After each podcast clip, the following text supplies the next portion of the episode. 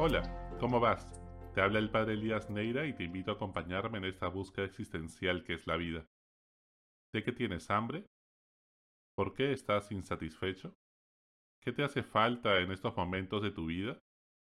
Debajo de tus preocupaciones cotidianas, ¿qué vacío sientes en tu estómago?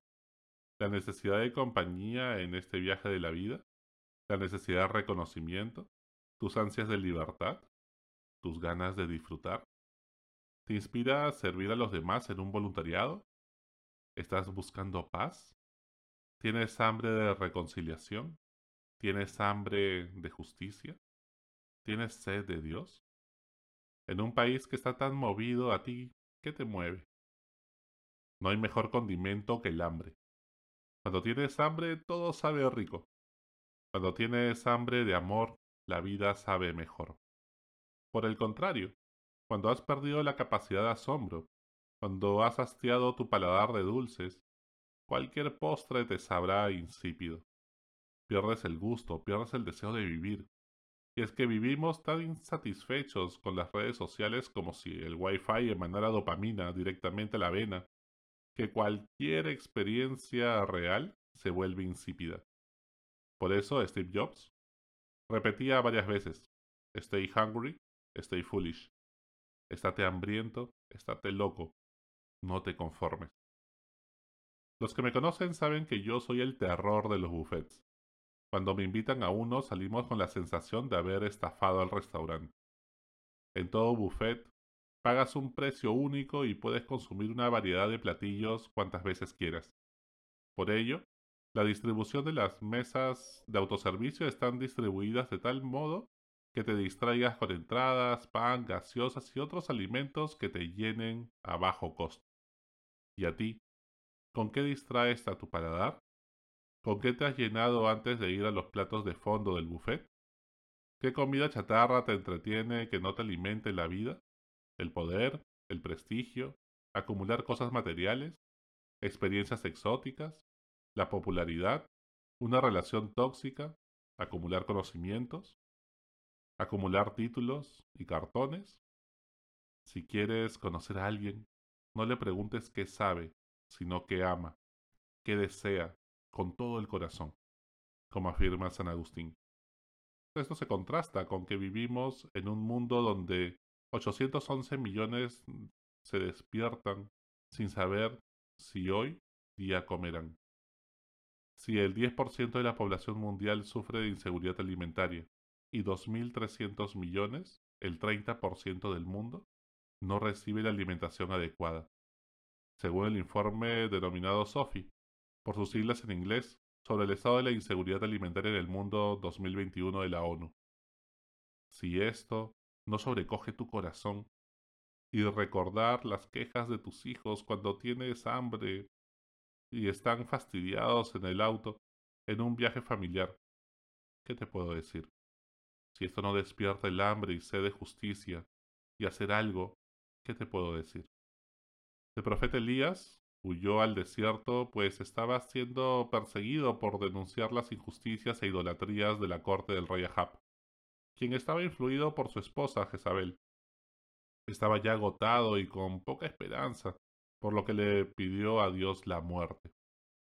Se tiró en el desierto porque ya no podía más y la respuesta de Dios fue enviarle un ángel con pan y vino para que se alimente y recupere las fuerzas que su misión no había terminado. Cuando te sientas en medio del desierto, agotado y sin esperanza, cuando sientas que Dios te ha abandonado y que te has olvidado cómo orar, ¿cómo pues puedes hacer? Come el pan de vida, que te da la fuerza y el coraje para seguir luchando por la justicia, con esperanza es el alimento para los peregrinos como Moisés, los que saben que viven un éxodo, un camino de liberación interior y que saben que están en esa tierra, están solo de paso para llegar a la tierra prometida. La Eucaristía no es alimento para los santos y perfectos, sino para los pecadores que arrepentidos buscamos a Dios, pues somos conscientes que somos frágiles como vasijas de barro. Es el pan del cielo que te devuelve el ánimo, la vida en abundancia. ¿Y tú? ¿De qué tienes hambre? Jesús nos dice Felices los que tienen hambre y sed de justicia. Si quieres ser feliz, tienes que tener un corazón inconforme con la injusticia que hay en nuestra sociedad. Tener unos ojos que sostienen la mirada de quien sufre, unos oídos dispuestos a escuchar lo que nadie quiere escuchar, una boca que decide ser voz de quienes no tienen voz, una cabeza que está obsesionada por crear soluciones para que el desarrollo y el progreso lleguen a todos nuestros hermanos, unas manos que están dispuestas a involucrarse y ponerse al servicio de los más necesitados, unos pies que están dispuestos a dar el primer paso hacia el prójimo para incluirlo en la comunidad. Sí, parece contradictorio, retador, así es el Evangelio novedad que resuena desde antiguo. Tú puedes estar dispuesto cuando te rodea tanta injusticia e inequidad y seguir satisfecho. ¿Te has creído el cuento de que así es la realidad y no se puede cambiar? Nadie tendrá paz mientras que hayan hermanos a los que el progreso no llegue. ¿De qué tenía hambre Jesús? Jesús, en la última cena, cuando consagra el pan y el vino, convirtiéndolos en su cuerpo y su sangre, tenía hambre de unidad. Sí, de unidad, de comunión.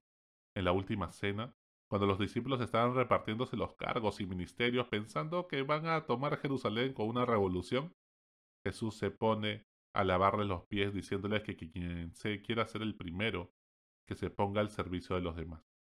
¿No suena parecido a lo que estamos viviendo ahora en el país? ¿Acaso todas las personas que quieren un cargo ahora en el Estado, en su empresa, en el vecindario, en su familia, no deberían ponerse también al servicio de los demás? Cuando Judas lo va a traicionar, moja el pan en la salsa y se lo da en la última cena. Ese era el símbolo de hacerlo su invitado de honor en la cena más importante de su vida. Cuando Judas está resentido y lo va a traicionar, porque Jesús había defraudado sus apetitos políticos y económicos, Jesús lo incluye, lo hace su invitado de honor. Nada menos, nada más que eso. ¿Acaso, cuando hay personas con resentimiento porque con razón o sin ella no se sienten acogidas, deberíamos incluirlos como lo hizo Jesús? Y al final, Jesús les pide una cosa, sean uno para que el mundo crea. Jesús tenía hambre de unidad. Ese pan bajado del cielo es signo de comunión. ¿Tienes hambre de comulgar de ese pan de unidad? ¿O seguimos generando conflictos y divisiones, separando buenos y malos, sin matices, cayendo en un maniqueísmo que nos aleja los unos de los otros y nos hace ver en los que están al frente a enemigos en vez de hermanos? ¿Cómo se hace ese pan?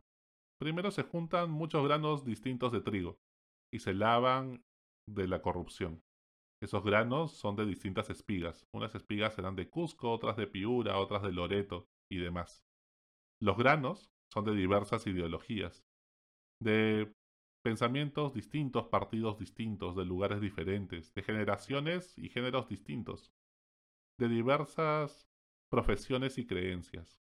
Son granos diversos que se amasan con el agua de la confianza, con los que se hace una sola masa. Luego esa masa se mete al horno con el fuego de la esperanza. Solo el fuego purifica y cose la comida. Así también tenemos que cocrear nuestro pan peruano, nuestro pan de unidad. Un pan que sabe a sierra, a costa y a selva. ¿Y tú? ¿De qué tienes hambre? Quizás la clave está en la panadería de Jesús. Vuelve a comulgar el pan de vida, el pan de la unidad. Hasta la próxima. Sigue buscando que Él te encontrará.